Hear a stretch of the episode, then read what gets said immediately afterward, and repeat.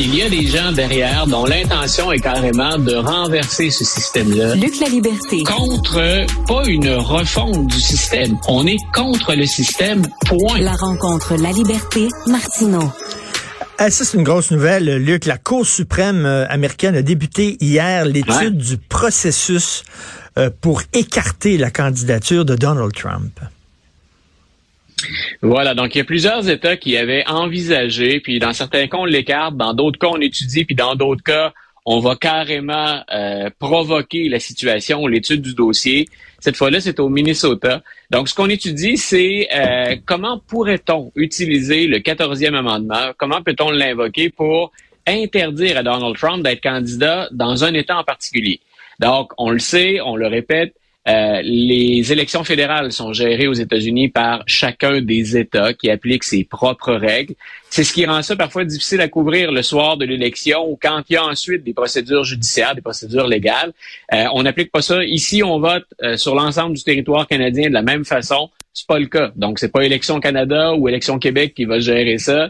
C'est vraiment géré par les législatures de chacun des États. Donc, au Minnesota, on dit, ben nous, on pense que selon le 14e amendement, euh, Donald Trump ne peut pas être candidat chez nous. Ça veut dire qu'il pourrait être candidat dans 49 États, mais il perdrait donc euh, automatiquement les grands électeurs qui reviennent au Minnesota. Et ce qui est important, c'est que le 14e amendement, c'est pour dire euh, à quel point on est dans une période, une étrange période, une période de remise en question où on ébranle le système. Le 14e amendement s'est voté à la fin de la guerre de sécession.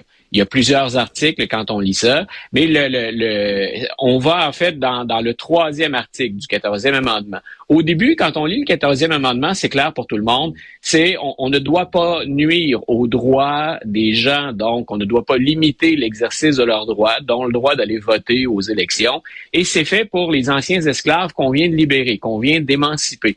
Mais quand on va au troisième amendement, il y a euh, au troisième article de l'amendement, il y a d'autres dispositions. Mmh. Entre autres, si vous aviez prêté serment et que vous avez participé à une insurrection, vous ne pourrez plus vous présenter pour des oh. fonctions électives. Oh, oh. Donald Trump a déjà prêté serment. Donald Trump a été président des, États-Unis. Et là, ce qu'on dit, c'est que ce qu'il a fait le 6 janvier 2021, nous, on considère qu'il y a suffisamment de preuves pour dire qu'il a collaboré, hein, puis euh, animé, participé à une insurrection.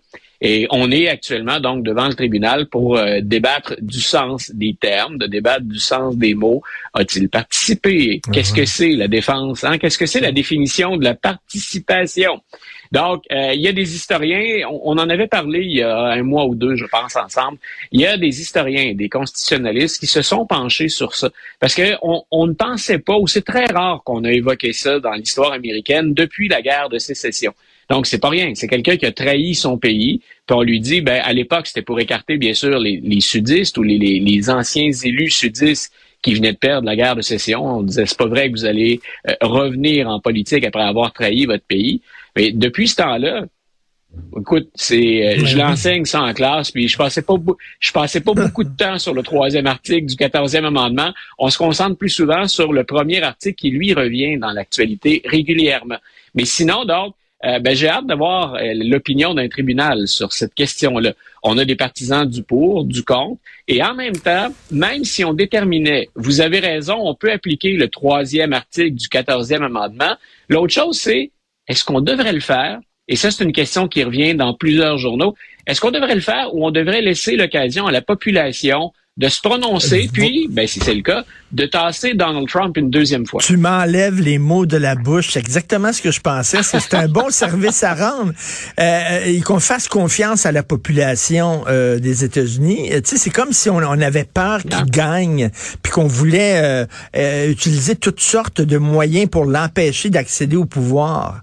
Euh, c'est un peu bizarre. Il y a, y, a un, y, a un, il y a un bon argumentaire, honnêtement, des deux côtés. C'est, regardez, on, on a tout essayé. Et ce gars-là ne prend, ne comprend rien au sens du mot justice ou respect des règles, des normes, de la Constitution. Il est en procès euh, cinq fois, mais quatre fois là, pour des, des, des causes majeures au moment où on se parle. Qu'est-ce qu'on attend de plus avant de dire que dans le système américain, dans la démocratie américaine, tout ça, ça ne tient pas la route. On ne peut pas permettre ça ou fermer les yeux là-dessus. Hmm. Cet argumentaire-là, il est solide. J'ai Mm. toujours dit, moi, la, Mm. la procédure de destitution, là, dans la tête des pères fondateurs, ça a été pensé pour un type comme Trump. Et, mais c'est un processus politique. Les républicains ont choisi de le protéger. Ça va, ça fonctionne. On n'a pas triché. Euh, mais de l'autre côté, je comprends très bien aussi, écoutez, le, le meilleur moyen de s'en débarrasser, euh, ben, c'est effectivement de laisser les gens. Si les gens veulent ça, ben écoute, on vivra avec après. Mais c'est un, un gros si, là. on vivra avec s'il a gagné. Euh, mais en même temps, c'est le processus démocratique. Laisser la chance ultimement aux électeurs de dire on le fait. Trump, là, ça fait, Mais- on en a parlé de ça, ça fait trois cycles électoraux qu'il perd, où il coûte plus cher à son parti que ce qu'il rapporte. Alors, l'argumentaire de l'autre côté, c'est laisser les gens s'exprimer. S'il perd une autre fois, ben, Écoute, c'est c'est un débat. C'est un- débat extrêmement intéressant. Et l'autre débat, il est sémantique. hein. Qu'est-ce qui est une participation? Dire euh, aux, aux insurgés, euh, arrêtez, sortez du Capitole, mais mettez-vous en réserve. Peut-être qu'on va avoir besoin de vous à un moment donné. Euh, si c'est pas d'un encouragement puis une participation, je me demande pas si, si je me demande c'est quoi. Non, ça va être très intéressant. C'est- J'écoutais, j'écoutais son avocat hier et c'est exactement dans cette direction-là qu'il va. C'est vous dites que c'est une insurrection, puis vous dites qu'il a participé. OK, parlons des mots. Ce que j'ai entendu hier n'était pas tout à fait convaincant, mais je comprenais la logique de l'argumentaire. Je me disais, OK, on peut faire du chemin avec ça sur le sens des mots, puis effectivement, établissons le degré de participation de Trump à l'événement du 16 janvier. Est-ce que Ron DeSantis est comme Tom Cruise puis il porte des talons hauts pour se grandir ou quoi? c'est, il y a encore, j'adore ça parce qu'il y y a du loufoque, il y a du sérieux, il y a du, mais qu'est-ce que je m'en fous? Euh, mais il y a aussi des, des, des choses. Le, le volet sérieux là-dedans, c'est celle qui se moque ou qui se moquait récemment de ça. Donc, il semble que Ron DeSantis, écoute, on a fait des articles, on a demandé à des podiatres d'intervenir. Ben, voyons on est dans la politique un peu délire et potin, oui. Mais on a dit, écoute, on a des gros plans de ces bottes. Ben Puis là, on voyons. voit, finalement, ils ont dit, écoutez, c'est pas notre... Puis écoute, je- si, ça- y a des, si les gens ont du temps à perdre ou que tu as du temps à perdre un peu aujourd'hui, tu veux juste t'amuser, cherche ça, les, les, les bottes de Ron DeSantis. Et ils disent, regardez, ça a l'air plus élevé à l'arrière et ça fait retrousser ses orteils. Donc, c'est le, le bout de ses bottes de cowboy est anormalement relevé. Donc, euh, on- tout ça pour dire, écoute, on a fait vraiment des entrevues avec des podiatres pour dire, est-ce que d'après vous, il, il se grandit. Est-ce qu'il n'y a pas des petites semelles hein, ou des, des orthèses des, dans, dans ses bottes pour se faire, pour se grandir?